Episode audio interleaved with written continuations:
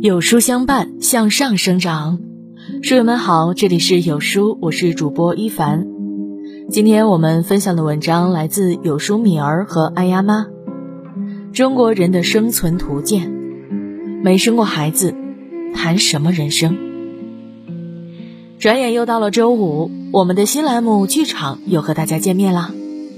在这里，有书君会为大家推荐最近看过的好电影、好节目。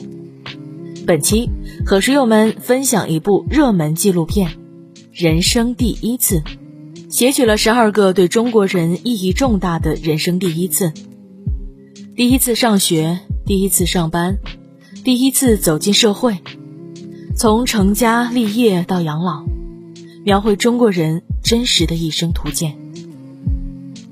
现在就随着有书君一起放下一周的疲惫。在周末好好享受一部好电影，给这周来个完美的收尾吧。人生就像一本书，有着不同的章节。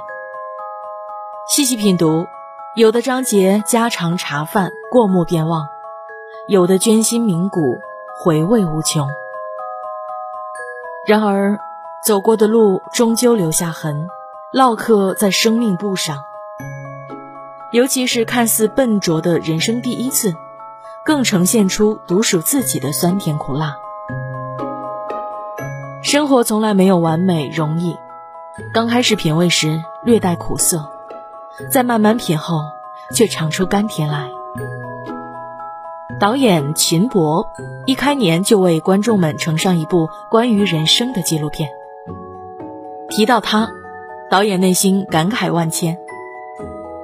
生活的河流往往就是这样，汹涌的时候少，缓缓流动的时候多。这是人类最普遍的经历。每个人生阶段的第一次，可能就是那一个个的浪花，虽然不汹涌，却能够唤起每个人的回忆。人就是这样，一点点长大这部纪录片。涵盖了一个人的出生、上学、成家、立业、养老等阶段，一上线便引起轰动，拿下了豆瓣九点二和 B 站九点八两个高分。有网友说，看完这部纪录片，就像过了一生。究竟是哪些人生第一次，让人哭着笑着看到最后呢？第一次生孩子。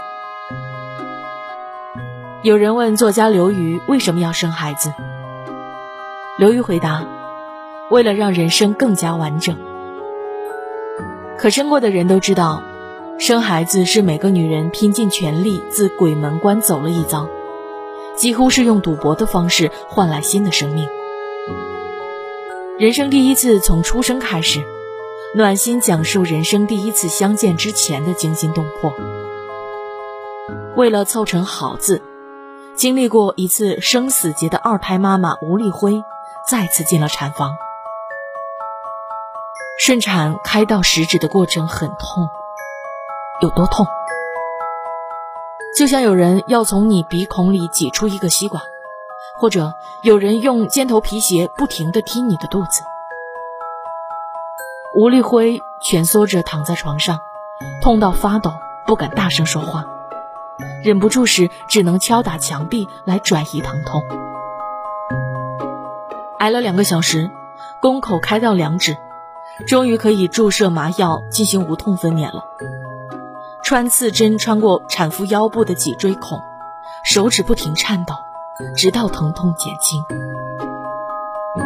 那种痛，足以让铮铮汉子面目狰狞。无痛分娩正被越来越多的人接受，但全国麻醉分娩镇痛开展率还不到百分之二十，大多数的准妈妈要忍着剧痛，直到孩子降生。有人不禁发问：我想知道，妈妈生的时候，这种感觉要持续多久？事实上，短则几个小时，长则几天几夜。再痛，伟大的妈妈们也咬紧牙关的忍，不管是否会涉危履险，也都心甘情愿。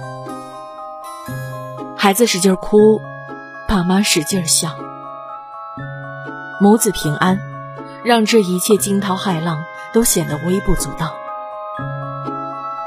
新生命的诞生让人激动，B 站弹幕上的恭喜让人落泪。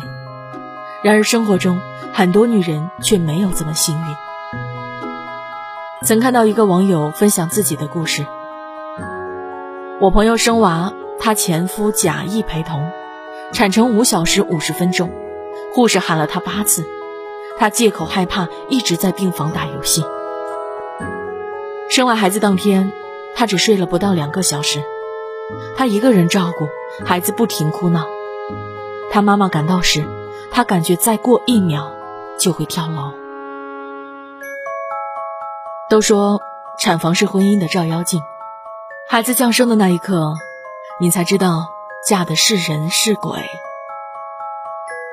很多女人生孩子之前过的是精致生活，而生完孩子之后，却在过着丧偶式育儿生活。他们放弃了工作、交际圈、个人提升，每天去面对那一地鸡毛，平衡夫妻关系、婆媳关系等等。每一个女人都不愿做超人，可有了孩子之后，很多人被迫变成了超人。没有生过人，何谈人生？对于所有母亲来说，能与孩子见面。此生便已无憾。第一次买房，安居乐业、长养子孙，是传统中国人最朴素的追求。二十七岁姑娘燕京，黑龙江人，研究生毕业后在北京某个教育机构工作。她租住着十六平方米的房子，月租三千六百元。一个人在外漂泊久了，他想拥有自己的一套房子，一个真正能为他遮风避雨的盔甲。燕京说：“他会给你一种踏实的感觉，安个家，你就有了后盾，进可攻，退可守。房子，给在他乡奋斗的人，带来的是最踏实的安全感和归属感。”在父母资助了二百二十万元，自己背负九十万元贷款之后，燕京第一次真正拥有了属于自己的房子，他的心不再漂泊。在知乎看到一个问题：当房奴这么痛苦，为什么很多人还贷款买房？有个高赞回答说：买了房后，虽然每个月还几千块的贷款，但住进去心里很踏实。就像有了根一样，候鸟有了自己的栖息地。即使房价高耸入云，买房仍是每一个漂泊在外的人真实的念想。将他乡变成家乡。租房可以缓解一时的经济压力，但也面临着许多问题，比如被动搬家，每个月的辛苦都回报房东。甚至会影响结婚、生育、教育等一系列人生下一节点的幸福。北漂、深漂、广漂，这些没有安全感的地方，只能算漂。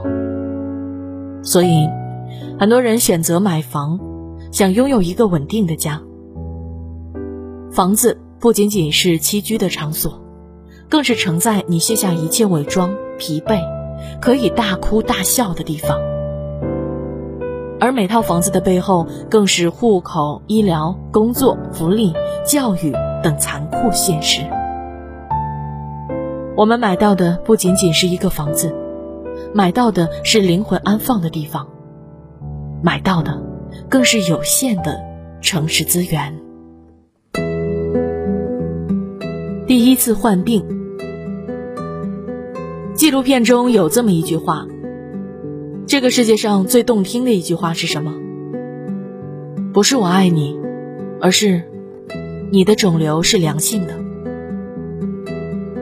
二零一九年，国家癌症中心发布最新癌症统计数据，中国每年新发恶性肿瘤约三百九十二点九万例，死亡约两万三千三百三十三点八万例，平均每天超过一万人确诊癌症，每分钟就有七点五个人被确诊。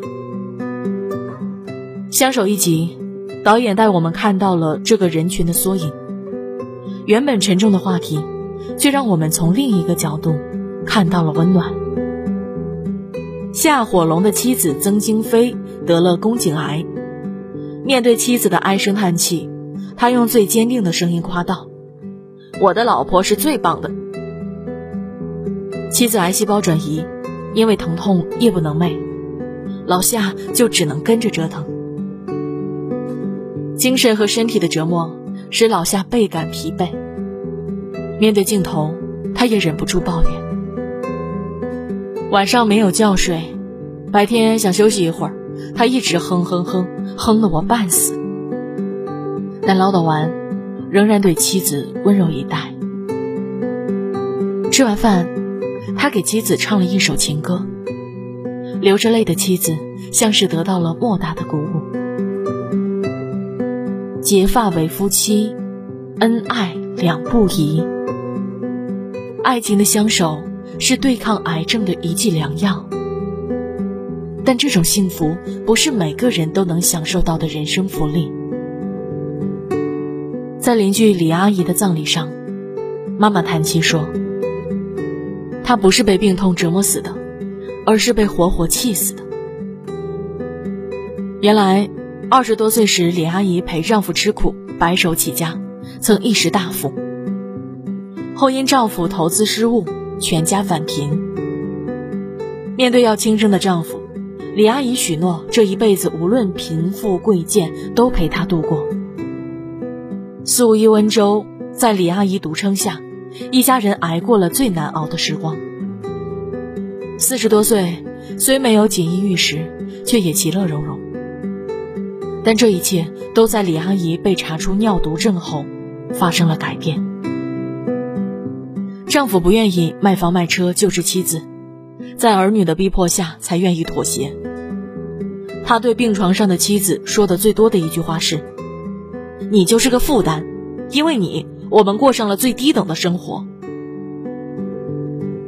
言无利刃，却如刀锯，尤其这种语言伤害来自最亲的人。李阿姨的心里到底是何种感受，我们可想而知。没多久，李阿姨便撒手人寰。有福可同享，有难不同当。表面看起来的幸福如同泡沫，一戳即破。柴静在《看见》里说：“爱情是一个灵魂对一个灵魂的态度，而不是一个器官对一个器官的反应。”我们在茫茫人海里寻找爱情，为的是一贫如洗时能相互扶持，锦衣玉食时也能与子偕老。见惯了无常，便越发觉得幸福就是家人们平平安安的相守在一起。所以，有了伴的路，没有岁月可回头。叔本华说过：“人生就是痛苦，但我们可以把痛苦转换为幸福。每一个第一次，或轻省或沉重，都是我们必经之阶段。一旦跨过每个不容易的坎儿，就会惊讶的发现，原来人生早就准备好厚礼，等着每个勇敢闯关的战士。”我想，之所以能哭着笑着看完这部纪录片，正是因为每个人都能从中看到自己的影子。我们看的不是别人的生活，而是自己的曾经与未来。片中有这么一句话：“人生没有返回键，你需要一直往前走，一直走。”愿我们在跌跌撞撞中成长，不怕千山难越，万水难复，永不回头，终究能收获那弥足珍贵的人生第一次。愿你一生努力，一生被爱，想要的都拥有，得不到的都释怀。